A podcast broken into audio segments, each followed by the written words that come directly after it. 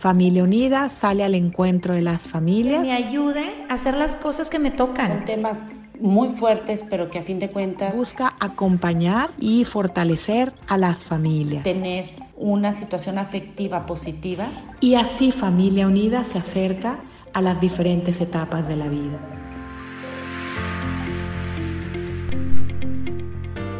Queridos amigos, qué alegría poder compartir lo que significa la Navidad para todos nosotros a unos días de infundir Dios para cada corazón, para nuestras familias, este grandón que es entregarnos a su Hijo, a la segunda persona de esa Trinidad amorosa, para que lo podamos tocar, palpar, tomar en brazos y maravillarnos de cuánto nos ama Dios. Soy el Padre Guillermo Serra y con mucho gusto les hago llegar un saludo, mis oraciones y mi bendición para que podamos entender cómo la Navidad es un evento familiar. No porque estemos juntos como familia, sino porque Jesús ha querido que el centro de la Navidad desde su nacimiento sea la misma familia. El relato de la Navidad es uno de los más populares de la historia. Sin embargo, yo me atrevo a decir que desafía muchísimos de los tópicos de la narrativa. Los relatos más duraderos suelen tener, como sabemos, por protagonistas a héroes indiscutibles y malvados terribles. No es que falten estos malvados en el relato de la Navidad. En el primer capítulo del Evangelio de San Mateo, por ejemplo, se asoma ya el sanguinario rey Herodes. Y luego también cuando San Juan habla simbólicamente del nacimiento del Mesías, en el capítulo 12 del Apocalipsis, identifica al malvado con el mismo Satanás, que viene representado bajo la figura de un dragón asesino. En cambio, ¿quién es el héroe de la historia de la Navidad? Respondemos sin dudar Jesús. Además, consideramos que esto es totalmente evidente porque normalmente leemos el Evangelio en continuidad con dos mil años de tradición. Ya estamos acostumbrados. Desde el punto de vista cristiano, resulta claro que Jesús es el que da sentido a todo y a todos. Pero cada Navidad tenemos que tener en cuenta que hay que escucharlo, este relato del nacimiento, con mucha atención porque después tenemos que seguir la invitación que nos hace, que es ve y proclámalo desde la montaña. Todo aquello que hemos experimentado en la Navidad nos dice que tenemos que transmitirlo. Por eso Jesús es el centro del relato y en efecto lo sabemos bien, pero a la vez no sigue el comportamiento típico de un héroe. Quizás estamos acostumbrados a los héroes que están últimamente de moda de Marvel, Superman, Spider-Man. Pero ciertamente no responde Jesús al modelo más clásico. No actúa por su cuenta. No irrumpe repentinamente en escena para cambiar el curso de los acontecimientos. Realmente Jesús apenas actúa. Más bien permanece pasivo. Recibe el alimento y se le reclina para que duerma en el pesebre los magos le encuentran en brazos de su madre. Necesita que le lleven a toda prisa a Egipto. Como cualquier bebé, llama mucho la atención de los demás, que se le acercan con todo afecto. Pero solo se le puede ver cuando le sostienen los brazos de otra persona. Qué hermoso es poder entender esto. Solo se puede ver a Jesús cuando le sostienen los brazos de otra persona. Así que el héroe de la Navidad no es convencional porque no es un guerrero ni un conquistador del mundo. Ni siquiera se trata de un individuo, porque es una familia. Cada elemento singular de la historia remite a esa realidad. Se nos habla de pañales que le envuelven y sabemos que es un bebé, pero eso presupone que alguien ha tenido que envolverlo lo cual nos conduce necesariamente a una relación madre-hijo. También encontramos un padre, San José, y un hogar, aunque sea muy pobre al inicio. De forma similar, nos enteramos de que el niño tiene un pesebre por cuna, pero a alguien nuevamente debe haberlo colocado allí. Tenemos noticia de que el niño se exilia en Egipto, pero allí tiene que haberle llevado a alguien para protegerle de los bandidos que acechaban los caminos del desierto. Y por último, tuvo que haber alguien que se hiciera cargo del sustento de la madre y del hijo en esa tierra extranjera.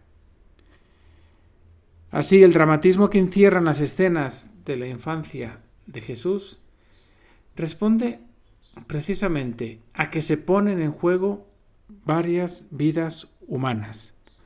El difícil desenlace del embarazo de María, las decisiones providenciales de José, la persecución de Herodes y muchas otras personas que, como sabemos, invaden esta escena maravillosa de la Navidad. De hecho, el valor de los demás detalles de la historia dependen del núcleo central del relato, que como sabemos es la Sagrada Familia. Tanto el dragón del Apocalipsis como Herodes coinciden en ser figuras opuestas a la familia y al niño. Asesinan a los nacidos en Belén y los devoran. La historia, así, nos informa de que Herodes masacró a sus propios hijos. Por otra parte, el Evangelio nos dice que ordenó a sus soldados que pasasen por la espada a los niños de Belén.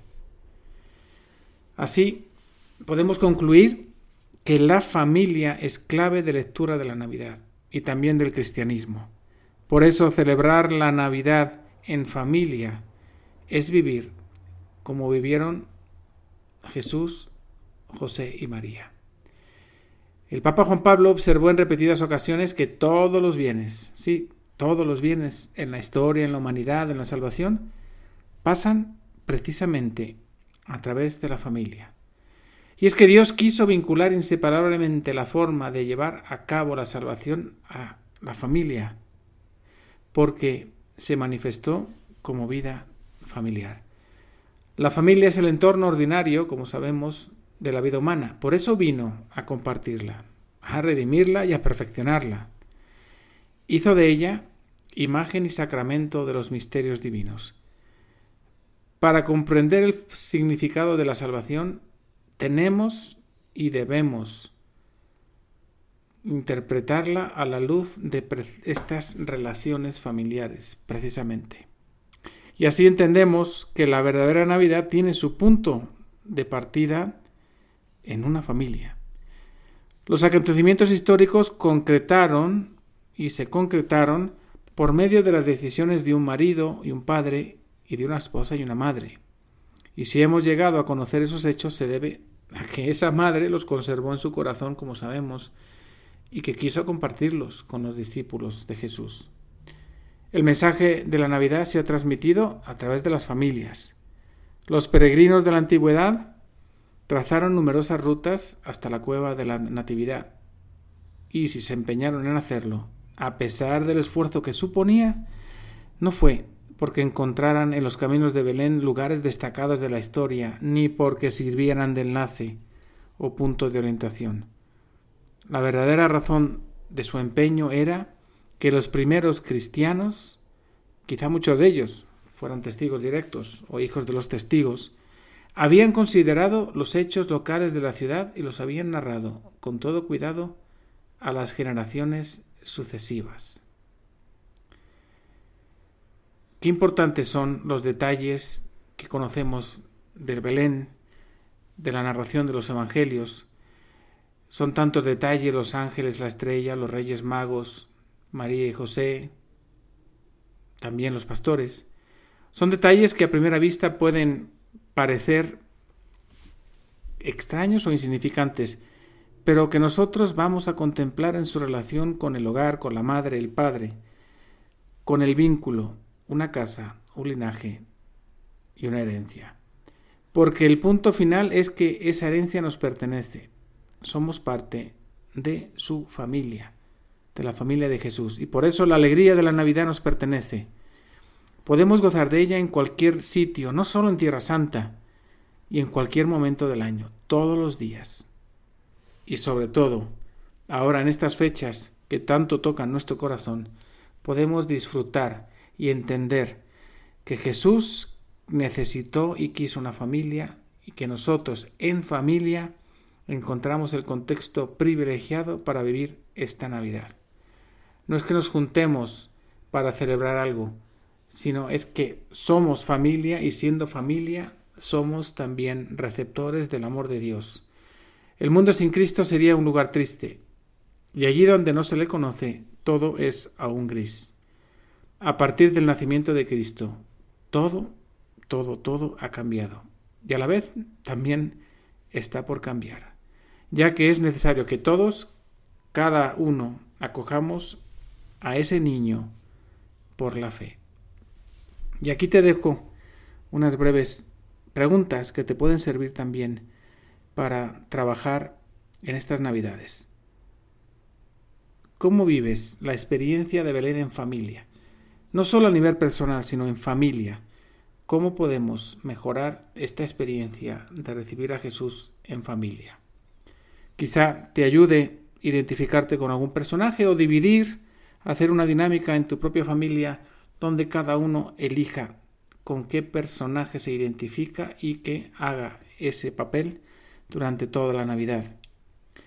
También, como papás y formadores, podemos preguntarnos cómo transmitir mejor a los hijos, a los familiares, lo que es la Navidad y lo que es la familia para la Navidad. Una sugerencia básica, pero que no se hace en todas las familias, sería leer el evento, leer el Evangelio de San Lucas, donde se narra el nacimiento de Jesús, guardar silencio y que cada uno pueda expresar qué siente en su corazón al escuchar esas palabras que tanto vibran en nosotros. Y por último, la última sugerencia, ¿cómo hacer que los otros vivan la Navidad, los más necesitados? Y por necesitados no necesariamente significa salir fuera. Quizá hay alguien dentro de mi familia que necesita de Jesús. Y yo soy aquel que la coge en familia y por eso también soy el mismo que debe presentarlo a mi familia, aquel que más lo necesita. Que Dios les bendiga, que los acompañe y que les permita tocar y abrazar a ese niño Jesús que ha venido a salvarnos, recordando que solo se le puede ver cuando le sostienen los brazos de otra persona y esa persona quizá eres tú. Bendiciones.